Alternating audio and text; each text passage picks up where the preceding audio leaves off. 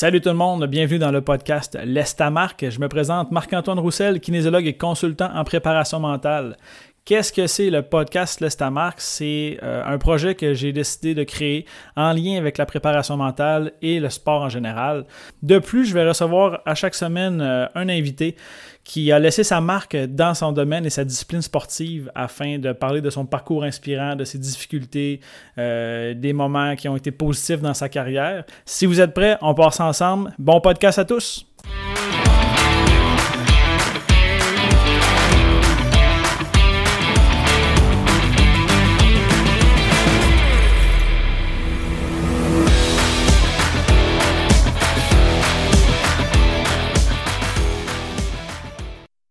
Salut tout le monde, bienvenue dans le quatrième épisode de l'Est à Marque. Aujourd'hui, je reçois une athlète originaire de la Côte-Nord, plus précisément de Bécomo, et espoir aux 800 mètres pour les prochains Jeux olympiques à Tokyo.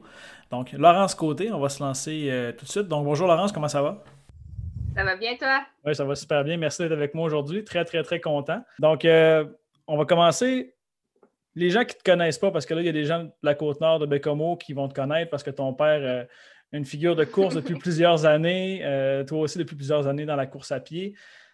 D'où tu viens? Qu'est-ce que tu fais? C'est quoi ton parcours un petit peu en général? Euh, j'ai commencé, euh, j'ai commencé le sport sur la côte nord, puis j'ai commencé avec le patinage de vitesse, puis éventuellement l'été, je m'entraînais, je faisais de la course pour me garder en forme pour lorsque le patinage de vitesse allait recommencer, que j'allais garder une bonne base. Puis euh, éventuellement, j'ai commencé à réaliser que j'aimais vraiment ça, la course, puis que j'étais quand même pas pire à ça. Puis euh, donc, j'ai continué, j'ai tranquillement fait de la transition quand j'étais jeune, mais j'ai toujours gardé comme plusieurs, euh, plusieurs sports en même temps. Puis éventuellement, j'ai été recrutée par l'Université Laval, où est-ce que j'ai pu continuer mon parcours athlétique. j'ai fait cinq ans avec l'Université Laval, où est-ce que j'ai vraiment connu une belle progression. Donc, euh, j'ai commencé vraiment à un niveau qui était bien, mais j'ai jamais, quand j'étais jeune, été à un niveau extraordinaire. Il y a personne qui m'a regardé et qui a dit ah, cette personne-là va se rendre aux Olympiques. J'ai toujours fait toutes les étapes une à la fois. Puis, euh, ça a continué au niveau universitaire. Donc, euh, j'ai commencé, ça a bien été tranquillement. J'ai commencé à faire des records universitaires. J'ai commencé à me classer pour les championnats canadiens. Puis, éventuellement, j'ai commencé aussi à bien me classer dans les championnats canadiens.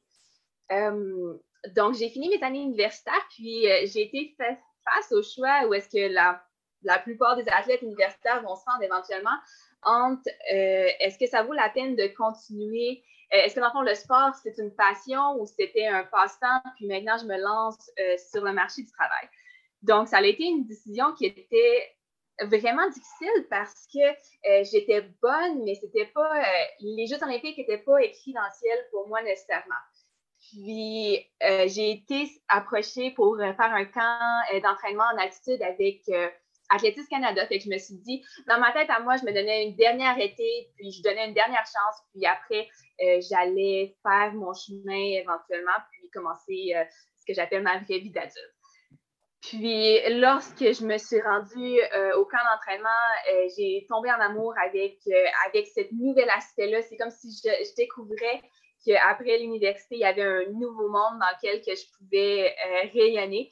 Donc, euh, j'ai pris la décision de m'en aller m'entraîner au Centre national qui est à Victoria, en Colombie-Britannique. Puis, depuis que j'ai fait cette décision-là, j'ai vraiment, euh, je pars complètement à l'étranger, donc en anglais, je refais mon cercle d'amis. Donc, c'est comme si je pouvais me refaire une vie, puis baser cette vie-là autour de l'entraînement. Donc, j'ai vraiment pu mettre un sérieux complètement différent, un focus complètement différent. Donc, j'ai vraiment axé tout sur l'entraînement. Puis depuis que je suis euh, au Centre national à Victoria, j'ai vraiment connu encore une fois une progression qui, euh, a été fulgurante, mais constante encore. Donc, j'ai pas sauté d'étape. Je continue à faire une étape à la fois. Puis, euh, puis j'adore vraiment ce que je fais. Là. Je suis à tous les jours, je suis passionnée. J'ai la chance de me lever puis d'aller faire ce que j'aime. Donc, c'est assez exceptionnel comme comme, euh, comme vie que j'ai. C'est difficile, mais j'ai beaucoup de chance de pouvoir euh, faire ce que je fais. C'est super cool, honnêtement. Moi, je, te suis sur Instagram. Ton compte, si je ne me trompe pas, c'est Laurence Côté 1 euh, de Running Unicorn. Donc, je te suis sur Instagram. Puis, c'est. Tu es une fille qui est quand même colorée. Hein? D'où ça part The Running Unicorn sur, Instagram et tout ça? Um, j'ai toujours aimé les. Mais oui, effectivement, une fille colorée. je trouve que garder le plaisir dans ce qu'on fait est vraiment la clé. Puis de jamais comme trop, trop se prendre au sérieux est important. Puis j'ai commencé, j'ai recommencé à. Pour moi, je lance une, mode, mais je pense que cette mode-là va s'arrêter à moi-même. Mais j'ai commencé à mettre des jupes de course juste pour le plaisir. Puis en fait, c'est toutes des jupes de tennis, c'est pas des vraies jupes de course. Mais juste pour, euh, tu sais, pas garder quelque chose d'intéressant, garder quelque chose de différent pour, euh, un, que je m'amuse, mais deux, je me démarque parce que l'univers de la course, c'est vraiment. Euh, c'est comme s'il faut mettre une camisole qui est noire, il faut mettre un, un qui est noir, puis avoir des, des tresses, puis c'est fini. C'est comme le, plus excitant que ça devient. Fait que j'essaie de garder un petit peu de, de fun dans tout ça. Je trouve ça vraiment cool. Puis Là, en ce moment, tu es à Victoria, puis ceux qui ont envie de, de un tout petit peu, tu as beaucoup de contenu euh, d'entraînement. En ce moment, c'est à l'extérieur. Pourquoi ton choix, c'est Victoria en particulier? Euh, j'imagine a l'environnement, les autres n'ont pas de neige, mais y a une raison particulière? Pourquoi c'est Victoria et non pas une autre ville au Canada qui peut te permettre de t'entraîner? Ben, Victoria se trouvait le centre national. Puis euh, ça a été les premières filles avec qui, les premières filles canadiennes avec qui j'ai été en contact euh, dans mon camp d'entraînement d'Athlétisme Canada. J'ai vraiment aimé, euh, j'ai vraiment aimé l'entraîneur qui est une femme qui est comme assez exceptionnelle aussi au niveau, euh, au niveau de l'athlétisme au Canada. Il n'y a pas beaucoup de femmes entraîneurs. j'ai vraiment aimé l'entraîneur. J'ai vraiment aimé l'aspect aussi tout inclus. Donc, c'est un, un, centre national. Donc, on a accès à physio, on a accès à nutritionnistes, on a accès à des docteurs, à des préparateurs mentaux. Donc, il y a vraiment toute une approche euh, qu'on trouve, j'imagine que je peux trouver ailleurs, mais ça a été la première fois que j'ai été en contact avec eux. Puis euh, j'ai vraiment, j'ai vraiment aimé ça, j'ai trouvé ça exceptionnel. Puis comme tu dis, la température, le fait que je puisse m'entraîner dehors euh, à longueur d'année, il y a peut-être un ou deux entraînements par année où est-ce que ça devient difficile parce que la température n'est pas, est pas idéale, mais sinon je m'entraîne dehors à longueur d'année, ce qui fait une grosse, grosse différence. Honnêtement, je m'entendais que tu dises un, deux mois dans l'année où tu ne peux pas t'entraîner, mais là, tu me dis un ou deux entraînements dans l'année que tu ne peux pas aller dehors. Euh, honnêtement, c'est vraiment formidable. Puis, comment ça s'est passé ton, ton changement de, de passer de la Côte-Nord, qui est à l'extrême est du Canada, à aller euh, à Victoria? Comment ça s'est passé ton acclimatation à tous ces changements-là en même temps? Euh, ça a été vraiment difficile les premiers mois. au début, je pense que c'était un petit peu trop. J'ai comme tout voulu bien faire en même temps. Puis les premiers mois ont été vraiment euh, difficiles. C'est le, langage aussi.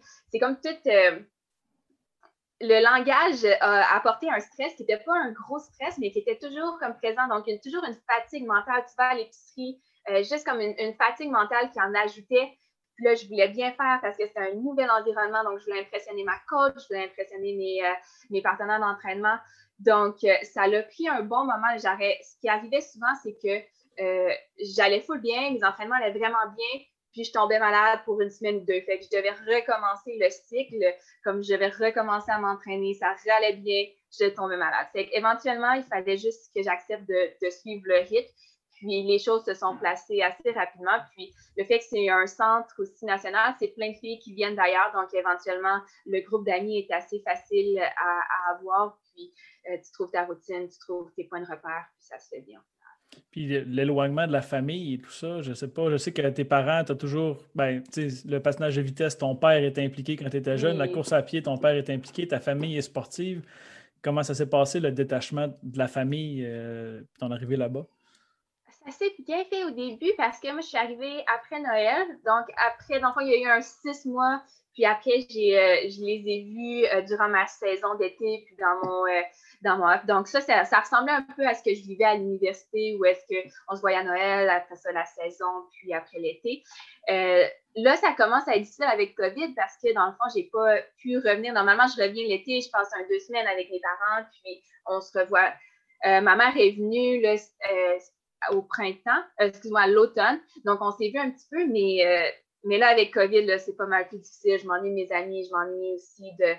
Je, m'ennuie d'être en français, même de rien. Euh, c'est le fun de retourner euh, pendant un mois à Bécomo, puis euh, de parler en français, puis de revoir tous les gens. Mais c'est un peu la même chose pour tout le monde partout ces temps-ci avec COVID. Puis l'environnement là-bas, c'est un centre national, euh, j'imagine comme les autres sports, genre le patinage de vitesse, c'est à Montréal. Je sais que le cyclisme, c'est à Calgary, le patinage longue piste aussi. Est-ce que c'est toutes les distances d'athlétisme et toutes les disciplines de l'athlétisme qui se font à Victoria? Non, euh, d'ailleurs, il n'y a pas beaucoup euh, de, personnes. C'est pas tout à fait la même chose que les autres centres nationaux, puisque il y a le centre, dans le fond, il y a deux centres nationaux. Il y a le centre national de sprint qui est, plus, qui est en Ontario, puis ça ici, c'est le Centre national de demi-fond. Mais c'est tellement difficile de. On ne peut pas forcer tous les athlètes à venir dans un centre national parce que c'est un sport où est-ce que beaucoup d'athlètes vont rayonner dans des environnements différents. Donc, euh, euh, certains athlètes vont rayonner en étant seuls avec leur entraîneur, d'autres athlètes rayonnent en étant dans un groupe avec leur entraîneur. Donc, euh, c'est difficile de rejoindre tout le monde puis de dire, OK, vous allez vous entraîner sous cet entraîneur-là. Donc, c'est plus une option euh, pour les gens qui sont à la recherche d'un nouvel environnement. Ou également, il y a beaucoup de gens qui viennent, d'athlètes qui viennent faire des camps d'entraînement. Donc, qui viennent profiter de tous nos, euh, nos, nos, professionnels de la santé, de tous nos établissements, puis qui viennent faire un camp d'entraînement ici. Puis, euh, c'est vraiment ça où est-ce que le, le Centre national rayonne. C'est vraiment cool. Puis je sais qu'il y avait plusieurs centres comme ça à travers le pays. Je sais que les gens qui, qui nous écoutent sont peut-être pas au courant. Euh, moi, quand je t'ai écrit, j'ai vraiment aimé ta réponse. Je t'ai demandé pour venir participer. Je t'ai parlé un peu du podcast, que c'était en lien avec la préparation mentale. Puis c'est très, très rare qu'un athlète va me répondre Ah ouais, c'est cool. Moi, j'en ai un psychologue du sport. Puis c'est tellement nice. Puis c'est vraiment plaisant. fait que je veux qu'on. Je veux profiter de l'occasion, vu que le podcast a un peu une touche en lien avec la, psychologie du sport. Le dernier épisode que j'ai fait, c'est sur la zone de confort. Donc, sortir de nos pantoufles puis d'aller explorer des nouvelles choses. Mm. Comment ça a été euh, toutes tes expériences un peu avec des consultants en psychologie du sport ou des psychologues sportifs, là, euh, les bons, les moins bons moments, puis des, des bonnes choses, des stratégies qui t'ont été utiles, puis à quel moment ça c'est bénéfique pour toi? Euh, dans le fond, j'ai commencé, j'ai commencé à l'université euh, les premières fois où est-ce que j'étais en contact avec un psychologue du sport, mais comme tu dis, c'est vrai qu'il y a comme il y a un stigma autour de consulter un psychologue parce que euh, souvent, c'est Ah, tu as un problème, tu n'es pas capable de le régler par toi-même, euh, tu es supposé être tough, tu es supposé être dans le sport. Mais c'est tellement intéressant. Euh, si on fait un pourcentage, donc si on demande le pourcentage du sport, donc ta performance, qu'est-ce qui est important? on va avoir, je sais pas, un 20% de la nutrition, un 50% de ta préparation physique. Puis, tous les athlètes vont donner vraiment un gros pourcentage à l'aspect psychologique. Donc, tous les athlètes vont de base dire que l'aspect psychologique est vraiment important. Puis, si on suit ça, euh, puis on demande quel pourcentage de temps tu prépares ta préparation mentale, tu donnes à ta préparation mentale, euh, la différence est énorme. C'est comme si tout le monde accepte de dire que l'aspect mental est important, mais personne veut ou accepte de faire le travail sur la préparation mentale. Donc, euh, j'ai été vraiment dans cette pensée-là également. J'ai été prise dans cette pensée-là euh, longtemps où est-ce que les seules fois que j'acceptais de consulter un préparateur mental, c'était pour régler une situation. Donc, présentement, je ne performe pas assez bien. Euh, qu'est-ce que je peux faire pour améliorer? J'ai ce problème-là. Puis, euh, j'ai rencontré mon, mon préparateur mental avec qui je travaille à Victoria, un peu dans les mêmes circonstances. Donc, j'avais des problèmes à régler. Puis, éventuellement, on a réglé les problèmes. Puis, au lieu de OK, c'est fini, comme avec tous mes autres préparateurs mentaux avant, euh, ça a été OK, maintenant, qu'est-ce qu'on fait pour euh, augmenter tes performances? Puis, une fois que toutes mes, ben, pas je dis des problèmes, mais une fois que les, euh, ce que j'avais à régler a, été amélioré, c'est comme on a ouvert vraiment une, un playground, comme j'avais tellement accès à de nouvelles choses, des nouveaux outils pour augmenter mes performances. Puis depuis, depuis que je travaille avec lui, je tripe, il y a tellement de choses différentes que je fais, il y a tellement d'outils que j'utilise. Puis euh, c'est un des aspects que je préfère dans ma préparation pour euh, les Olympiques. C'est fou ce que tu mentionnes parce que c'est vrai que moi, j'ai travaillé avec des équipes de hockey, des joueurs de tennis, des joueurs de golf. Puis euh, pendant ma maîtrise, des joueurs de golf me mentionnaient souvent dans mes entrevues. Moi, j'ai fait mon, projet sur l'effondrement de performance. Puis ils me disaient Ah, quand tu choques puis tu es en léthargie, c'est juste mental.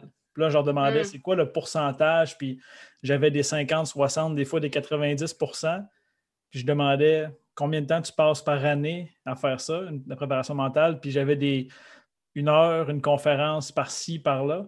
Euh, comment dans ton environnement, les autres athlètes, est-ce que c'est un peu la même pensée? Parce que je veux que les, gens qui écoutent comprennent réellement que c'est pas juste moi qui dis ça pour me faire de la pub. Tu es une athlète qui de haut niveau. Les autres athlètes autour, est-ce que c'est le même principe? Est-ce qu'ils ont accès à ça aussi?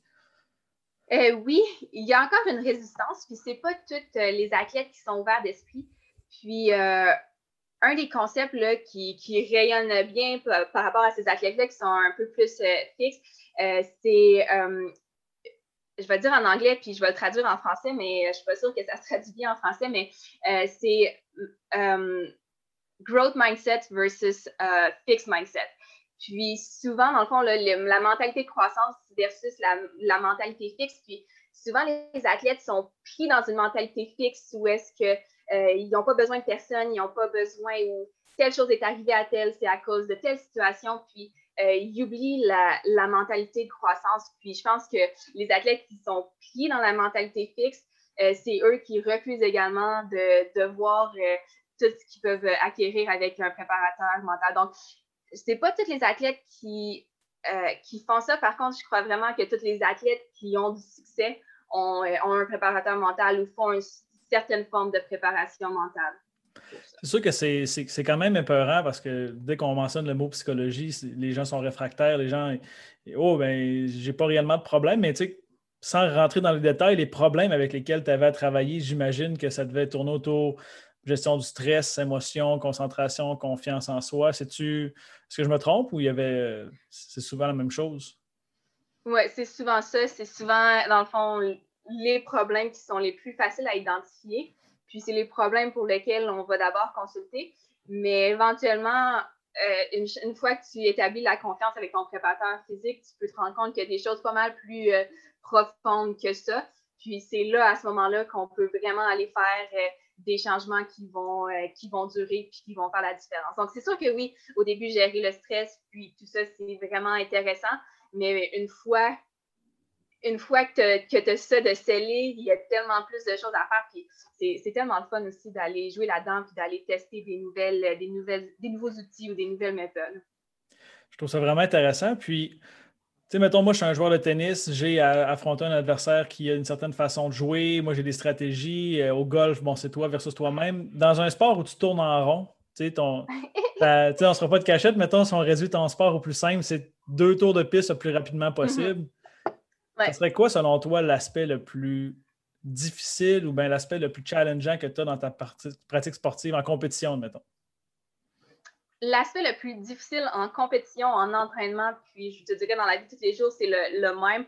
Euh, c'est de garder une relaxation euh, dans un effort euh, maximal ou dans une situation extrêmement stressante. Donc, il faut que je sois capable à l'entraînement comme lorsque je vais être à l'essai olympique dans ma finale, il faut que je sois capable de, de, garder le moins de tension possible. Donc, vraiment d'aller chercher l'effort max, mais que le stress, que l'effort lui-même amène aucune tension qui n'est qui est pas nécessaire dans mon corps. Puis, euh, ça, je peux le travailler physiquement, mais c'est, euh, je te dirais que c'est 95% mental plus que physique.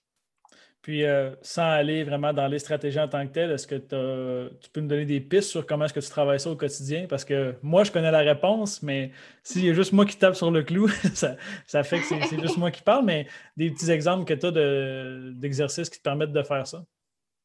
Euh, j'ai beaucoup d'exercices de respiration où est-ce que euh, tu, dois connaître le, concept un peu où est-ce qu'on peut respirer seulement dans le moment présent. Donc, tu peux pas respirer dans le passé, tu peux pas respirer dans le futur. Donc, euh, si, euh, par exemple, dans ma course, je me rends compte, oh, il me reste encore, il me reste encore la moitié de la course, ça va pas bien, ou à l'entraînement, ça arrive souvent où est-ce que je suis, ah, c'est tellement difficile, mais il me reste encore partout où, je suis rendue à la fin de l'entraînement, mais je suis pas capable de décrocher de mon premier intervalle qui a pas bien été.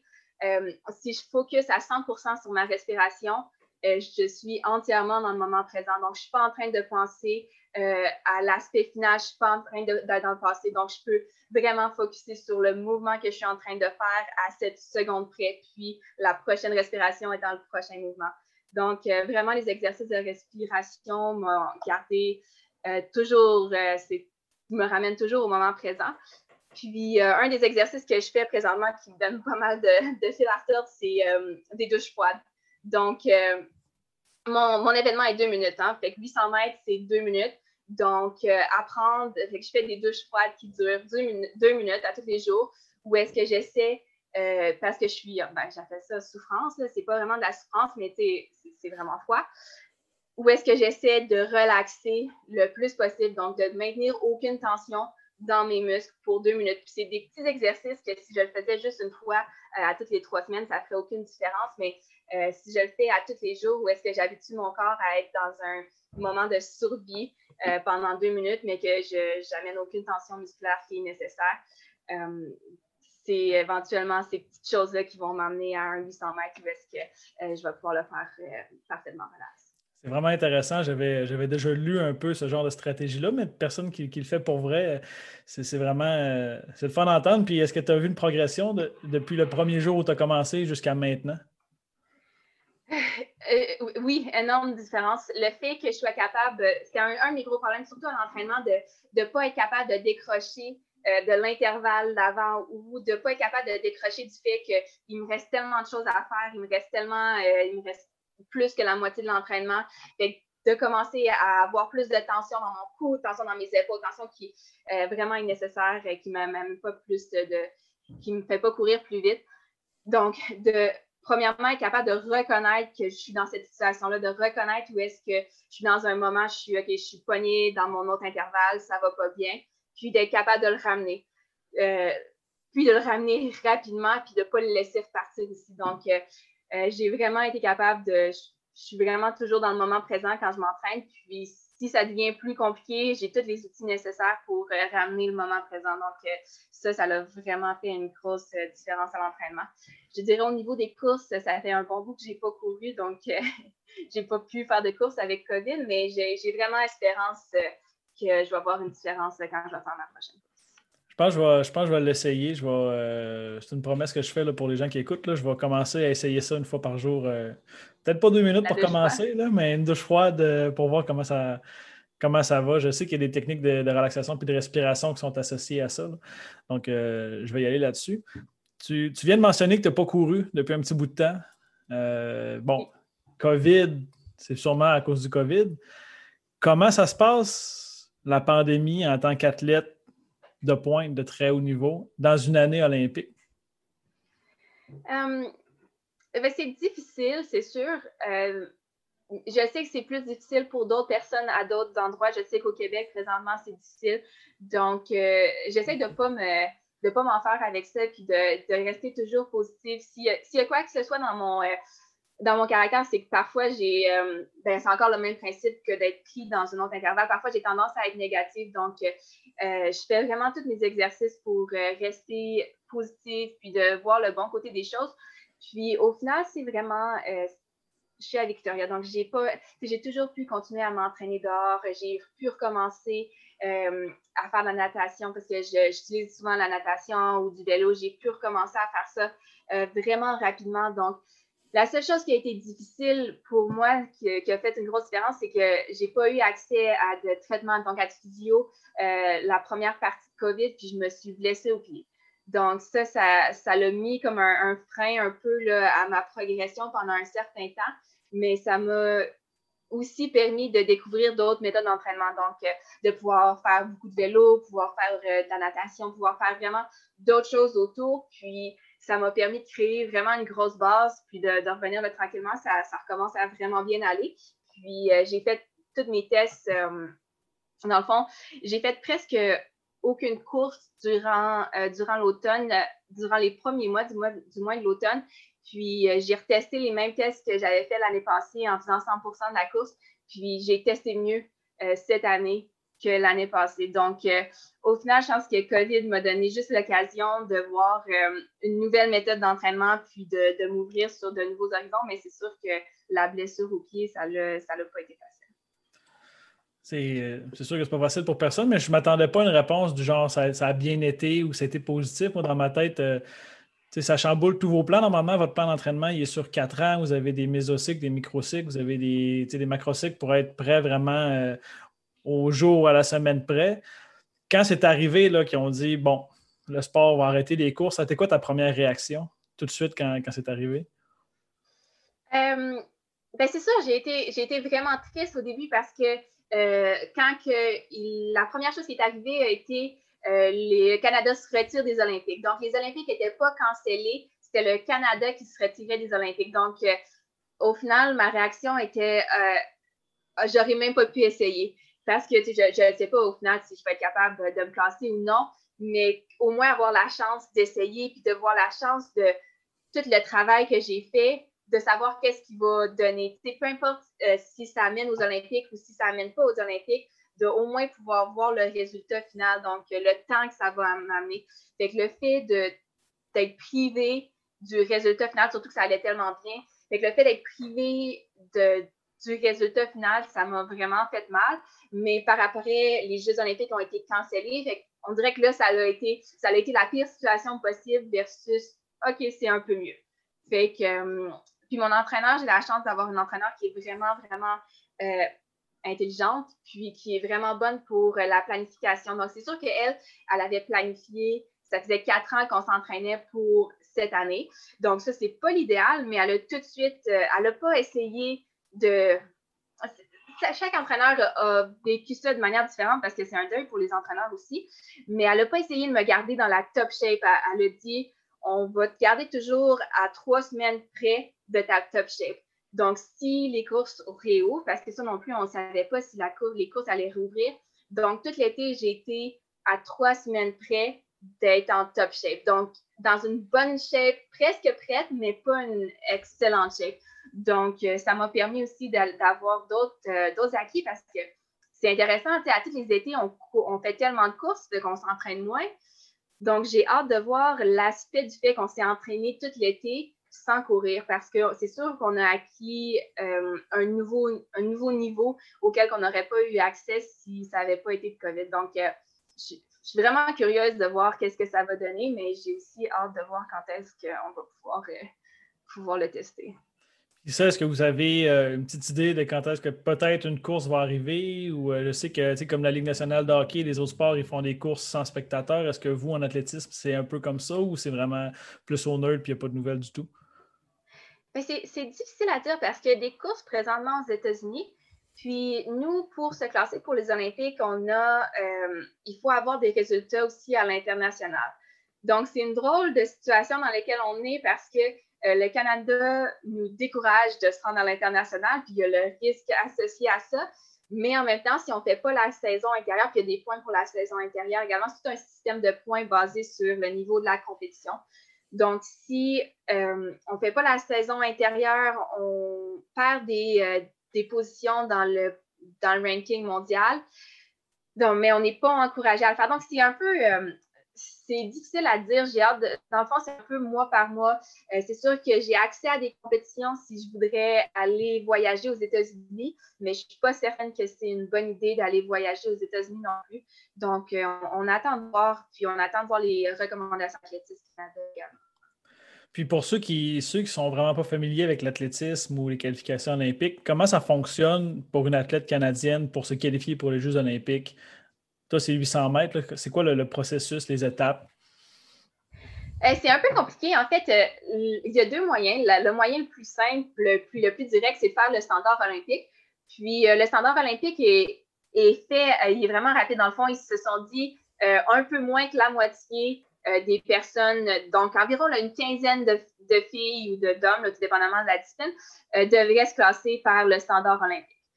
Euh, mais naturellement, il y a plus de personnes que, 15 personnes au monde qui vont se classer pour les Olympiques. Donc, euh, les autres classements, ça fonctionne par chaque compétition vaut un certain nombre de points.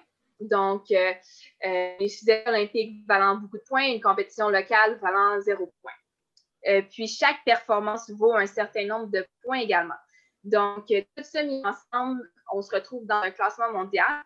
Puis, euh, on doit être top 45 au monde pour pouvoir euh, faire partie du pool des personnes qui peuvent aller aux Olympiques. Puis, après ça, ça va être dépendamment des fédérations. Donc, si tu fais partie du top 45 au monde, euh, après ça, c'est ta fédération, donc la fédération canadienne, qui décide qui, qui va s'il y a plus que trois personnes qui sont classées. Puis par curiosité, au 800 mètres, c'est quoi le standard olympique? Juste pour décourager plein de gens d'aller aux Olympiques, là, pour se faire sentir out of shape. c'est une 59 présentement. Une 59 pour le 800 mètres? Pour le 800 mètres, oui. Parfait. Puis toi, tu, tu sais à combien euh, en ce moment ou tes derniers tests, juste pour savoir? Dans le fond, il y a deux ans, euh, j'ai fait 2,01.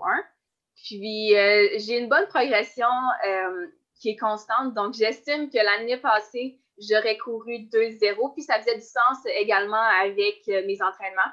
Donc, j'estime que l'été prochain, je vais faire une 59, puis je vais avoir le standard olympique, puis ça va être la, la, méthode la plus simple pour me classer.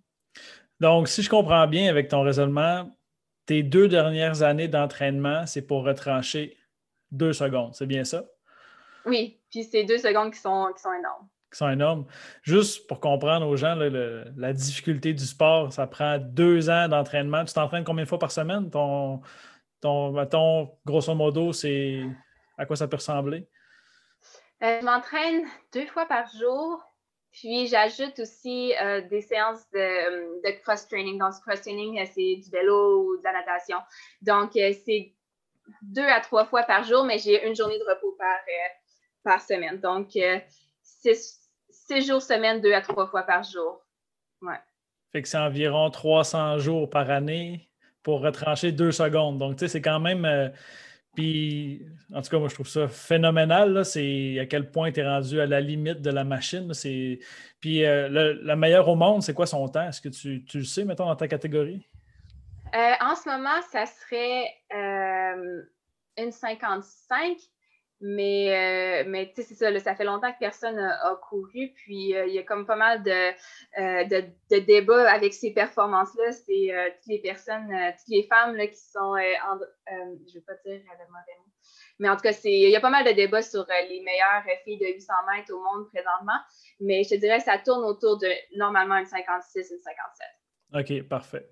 Puis, moi, avant de t'avoir en entrevue, j'ai parlé de toi à quelques personnes, puis on, je disais, je reçois une personne, une femme qui fait de la course athlétisme, puis là, elle me disait quelle distance, tu sais, 5, 10, 15 ou euh, sprint. Puis là, je disais non, elle fait du 800 mètres, puis la première réaction, ça a été Ouais, mais ça n'a pas de bon sens. C'est donc bien c'est donc souffrant, cette, cette, euh, cette, discipline-là. Puis là, il disait, je ne sais pas comment elle fait, fait que je vais te le poser. Comment tu fais pour courir 800 mètres? Parce que ceux qui ne sont pas familiers, après 800 mètres, je pense que ton taux de lactate sanguin est assez élevé, puis tu as beaucoup de douleur au niveau des jambes, puis de, déchets organiques. Donc, la douleur est assez vive. Comment tu. Qu'est-ce qui fait que tu aimes cette discipline-là?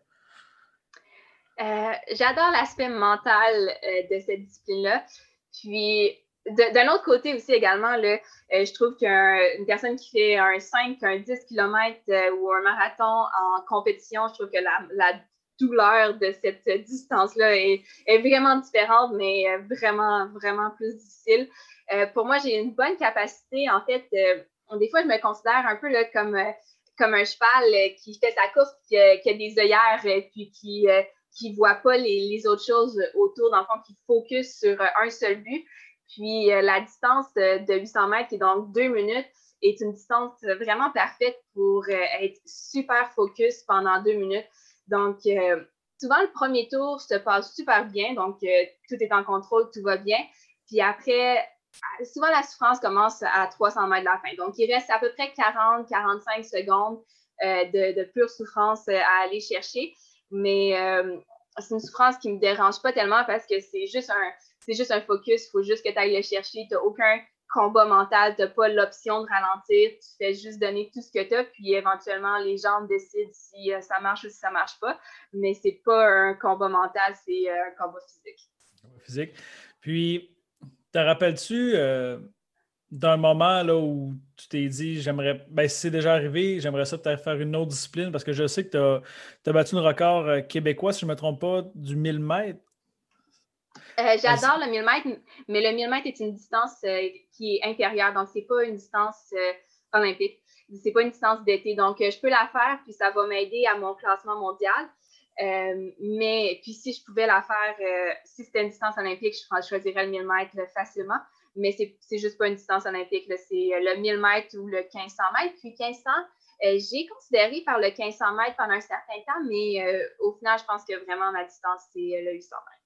Est-ce que ça a un lien avec la charge d'entraînement ou juste le style de course ou c'est juste par préférence personnelle?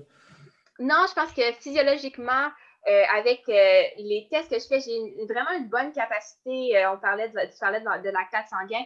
j'ai vraiment une capacité d'avoir un lactate sanguin qui est vraiment, vraiment haut.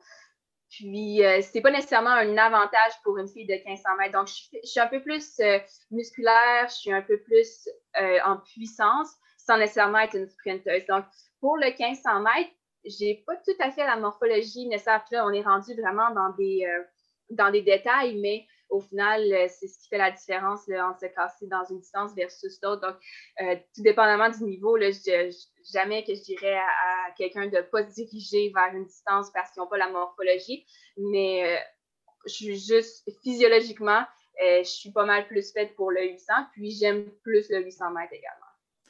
Puis pour ceux qui, se le demandaient, là, ton record, c'est, j'ai noté tantôt 2,38,77 au 1000 mètres, ce qui est quand même un temps pas si pire quand même bonne vitesse.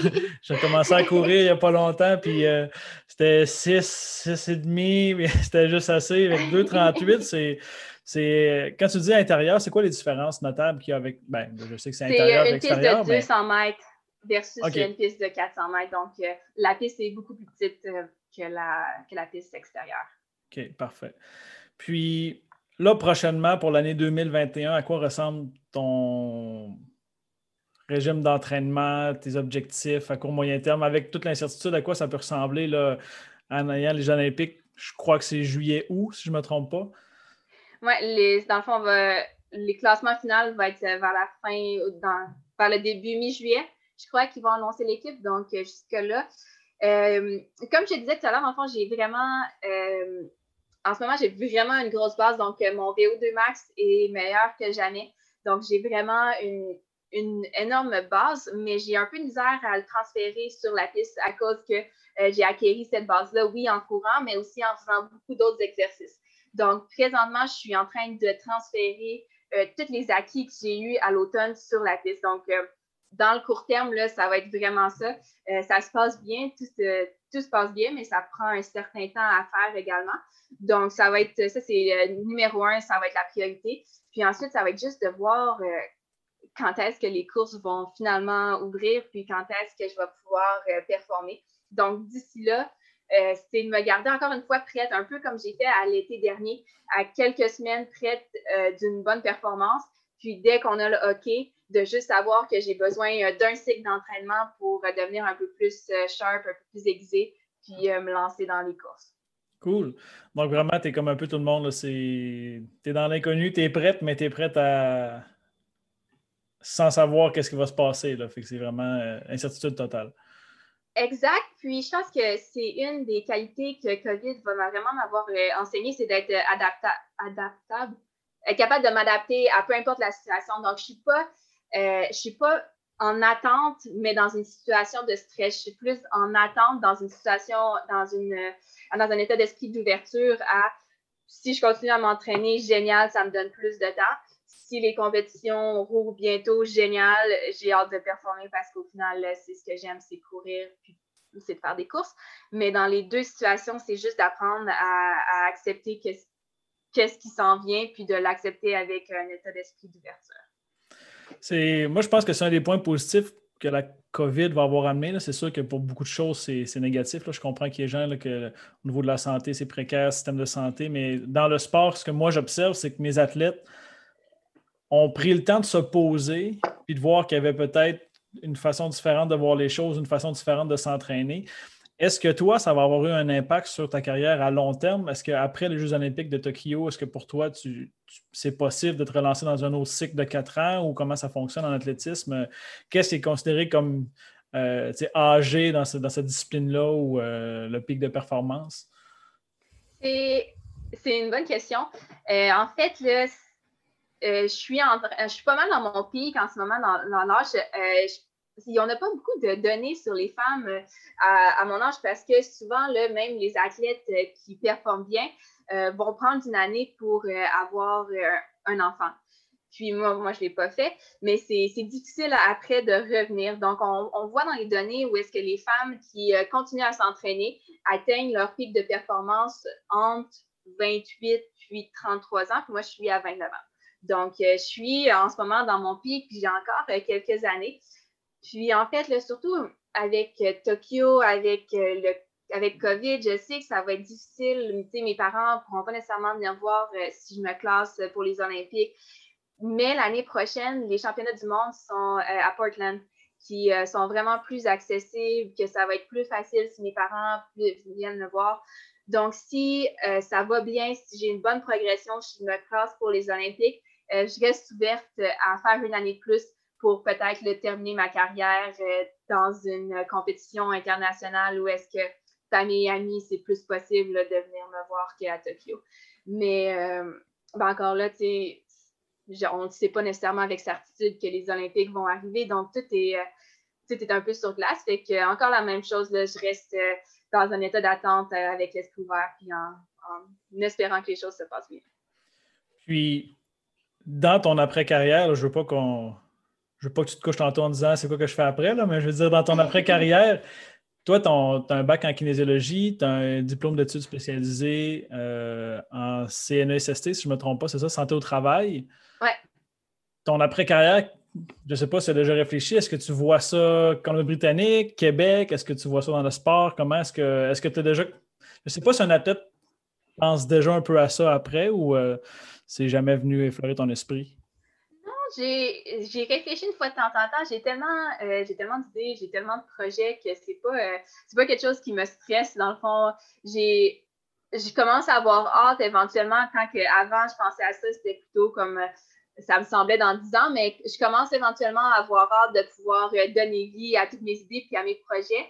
Euh, présentement, j'ai euh, mon fiancé qui est à Victoria avec moi aussi. on ne sait pas non plus où, est-ce qu'on va être précisément. Ça va être le plus où est-ce que le vent nous apporte. Mais, mais non, j'y pense un peu, sans, sans mettre trop de, de pensée non plus à ça, mais j'ai plusieurs projets pour une fois que la carrière va être terminée. Ah, c'est cool. Puis euh, ton fiancé, j'ai pu lire que lui aussi vient du monde de la course à pied, si je ne me trompe pas. Oui, euh, ce qui est assez euh, exceptionnel, en fond, lui, il a fait les Olympiques au 800 mètres également à London. C'est exceptionnel d'avoir quelqu'un qui non seulement comprend, donc quand je me couche à 8 heures le soir, j'ai pas de pression, mais qui peut aussi me conseiller. Puis, il est vraiment bon techniquement dans sa technique de course est vraiment, vraiment impeccable versus la mienne, euh, c'est plutôt un, euh, quelque chose sur lequel je peux travailler. Donc, non seulement j'ai quelqu'un qui a passé à travers mes pas, euh, qui a déjà fait le chemin pour moi, donc qui comprend tous les sacrifices, qui m'encourage là-dedans, puis qui peut également m'aider au niveau de ma, de ma, carrière. Donc, j'ai vraiment beaucoup de chance de l'avoir à mes côtés pour m'aider.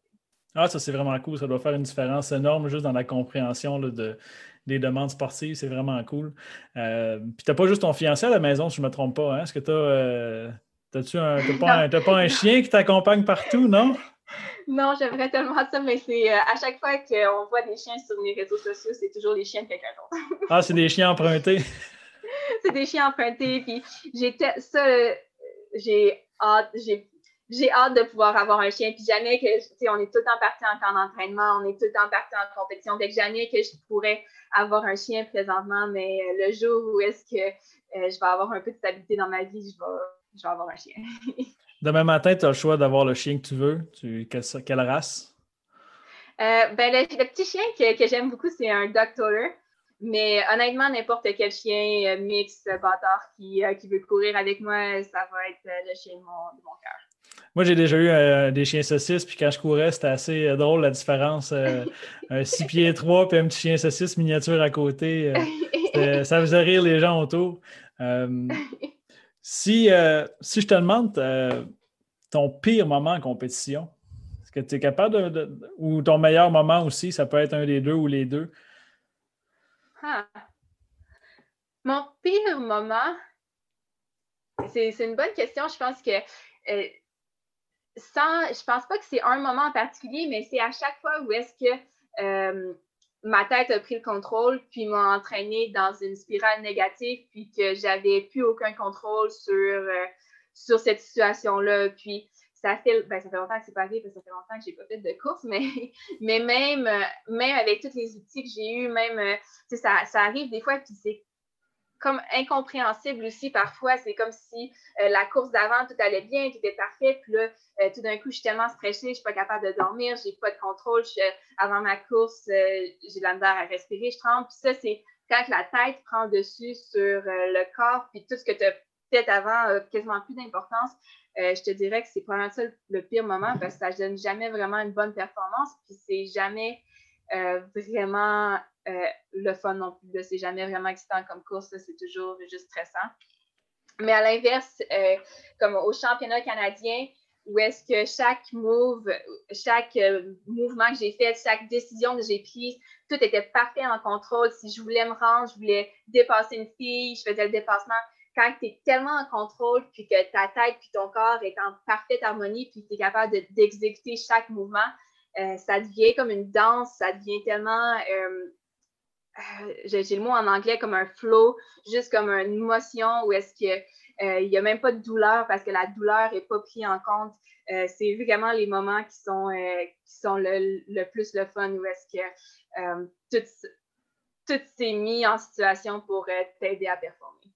Ah, ça, c'est vraiment cool. Vraiment, euh, je trouve ça bien que tu parles du flow. Là. C'est, quand même très bien répertorié. Là, des, sensations que tu nommais, puis c'est toutes des choses qui sont associées avec une performance de pointe.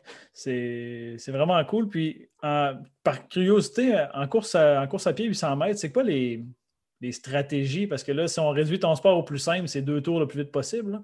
Mais y a-tu plusieurs stratégies possibles? Y a-tu, euh, est-ce qu'il y a des, façons de faire, mettons, je cours à tel pourcentage de vitesse à tel moment? Ou, ou c'est sensiblement la même chose, puis on laisse aller des, les, chevaux, puis on laisse courir, puis c'est ça qui est ça? Ben, tout le monde a la même stratégie, fait qu'au final, dans le fond, la stratégie où est-ce que tout le monde est, c'est OK, je vais partir vite, je vais bien me placer, soit deux ou troisième, ou si c'est si une course de championnat, donc deux ou troisième, si c'est une course euh, avec un lièvre, donc je vais me placer derrière le lièvre, mais comme il n'y a personne qui n'a pas cette stratégie-là. Tout le monde a la même stratégie. Donc, c'est oui, il y a des stratégies, mais en même temps, euh, c'est plus de voir, euh, de faire le premier 100 mètres, puis de voir qu'est-ce qui arrive, puis d'être capable de s'adapter.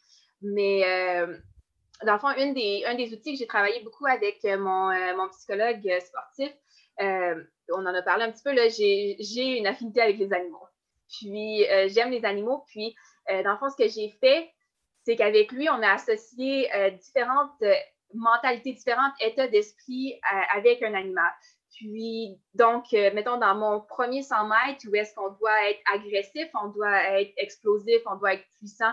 Donc, on n'est pas en mode d'économie d'énergie. C'est vraiment comme un premier 100 mètres qui est explosif. au lieu de penser à toutes ces choses-là, donc explosivité, agressivité, j'ai associé ces animaux, ces émotions-là avec le tigre.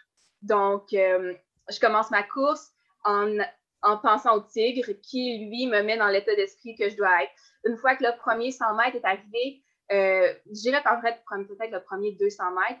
Après ça, tu ne veux plus être le tigre, tu ne veux plus être explosif, tu ne veux plus être agressif. Il faut que tu sois dans un mode d'économie d'énergie, mais toujours aux aguets. Donc, moi, je l'avais associé avec le loup.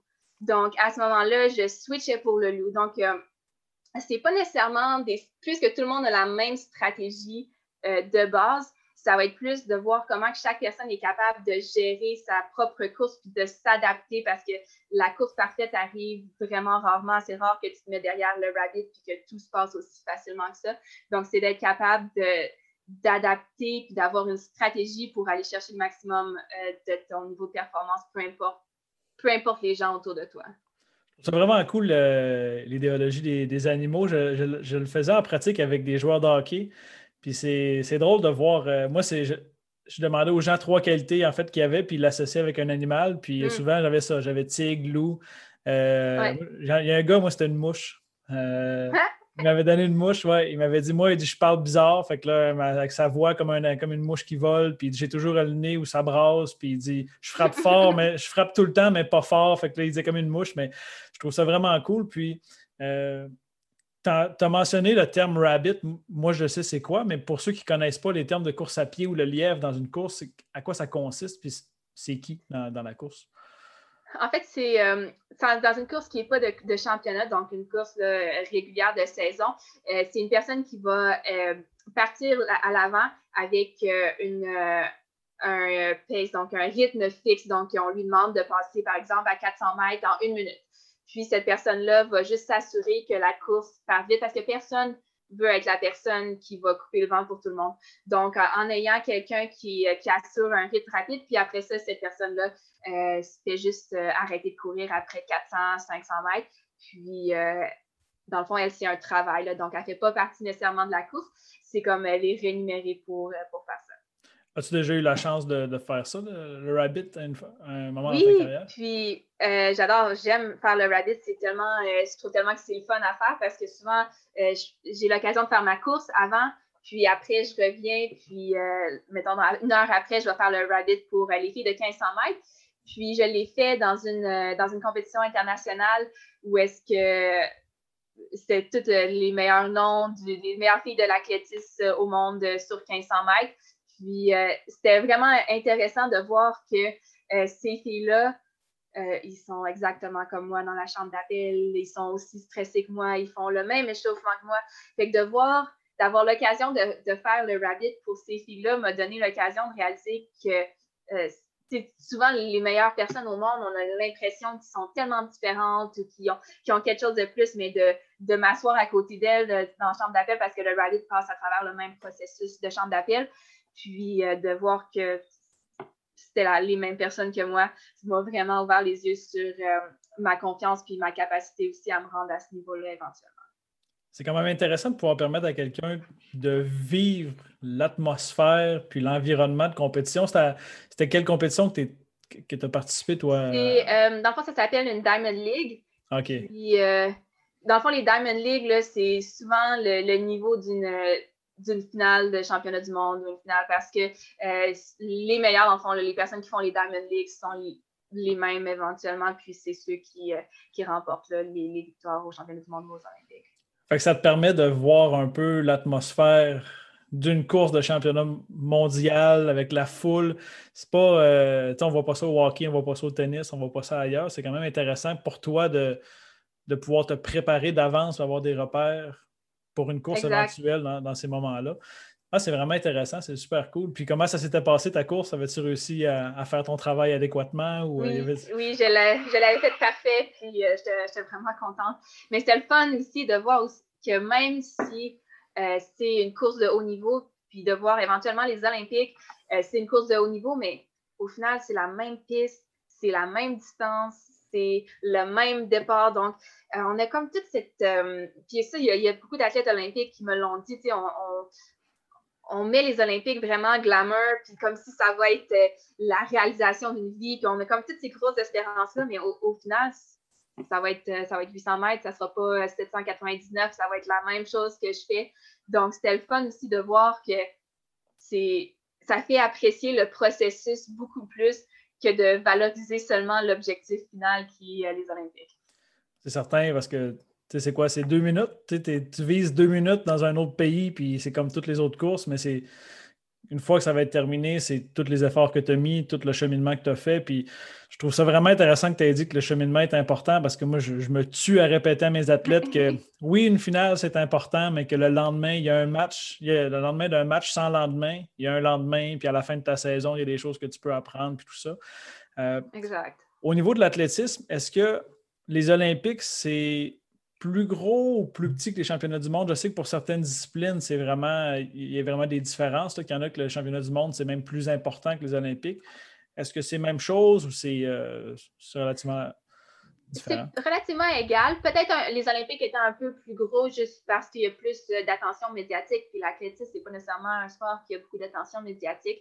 Donc, euh, je dirais que les Olympiques sont un peu plus gros, mais au niveau calibre, c'est euh, la même chose. OK, parfait. Super. Euh, c'est tout pour l'entrevue pour d'aujourd'hui. Moi, en tout cas, je suis vraiment content de t'avoir eu en entrevue parce que, bon, on vient de la même ville à Bécomo, c'est pas très grand. Les gens ils vont rire que c'est. Tout le monde se connaît. Nous, on s'était croisés, je crois, au Jeu du Québec. Euh, en tout cas, moi, j'en ai fait plusieurs de 2003 jusqu'à 2018, donc comme missionnaire, entraîneur, euh, compétiteur.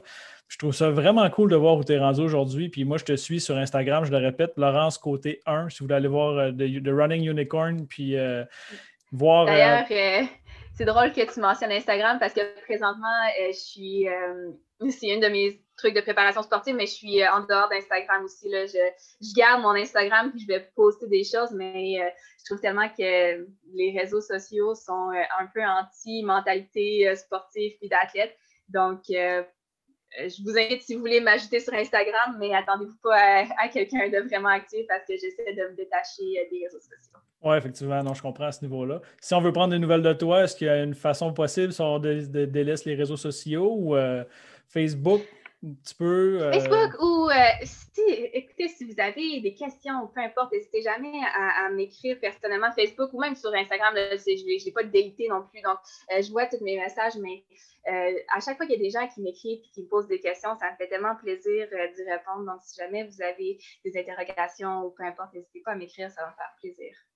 En tout cas, moi, pour t'avoir euh, côtoyé un petit peu au cégep, au Jeu du Québec dans le passé, il n'y a aucune différence entre Laurence Côté d'avant et aujourd'hui, toujours aussi accessible, toujours aussi plaisant à parler. merci énormément d'être venu dans mon podcast. C'est super apprécié. Puis clairement, tu laisses ta marque plus qu'à Victoria. Puis tu il y a beaucoup de gens qui vont prendre à te connaître. Puis pour 2021, je vais te souhaiter énormément de succès dans tes projets. Toutes les meilleures chances du monde dans ton processus olympique. Puis en tout cas, si jamais il y en a qui veulent poser des questions, je peux écrire à Laurence ou vous pouvez écrire à Laurence directement. Encore une fois, merci beaucoup de ta disponibilité. Merci à toi. Merci à la prochaine.